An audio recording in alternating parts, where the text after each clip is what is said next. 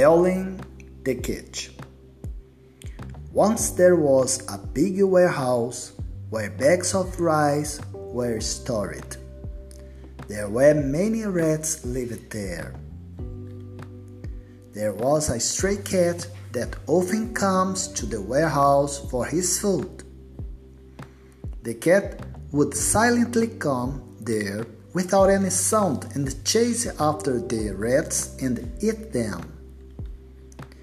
Every day that cat comes and hunts down the rats, all the rats were very frightened and decided to have a meeting.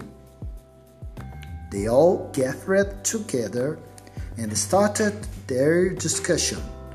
Rats were very confused and couldn't able to think of any solutions to stop the cat. Suddenly, a rat said, We should tie a bell around the cat's neck. If they tie a bell around the cat's neck, the rats can hear the sound of the bell if the cat comes. Every rat thought that it was a great idea. But in the end, a rat asked, Who will tie the bell around the cat's neck?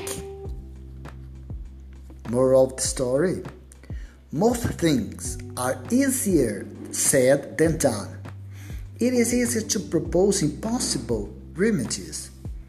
It is one thing to say that something should be done but quite a different matter to do it. Aesop.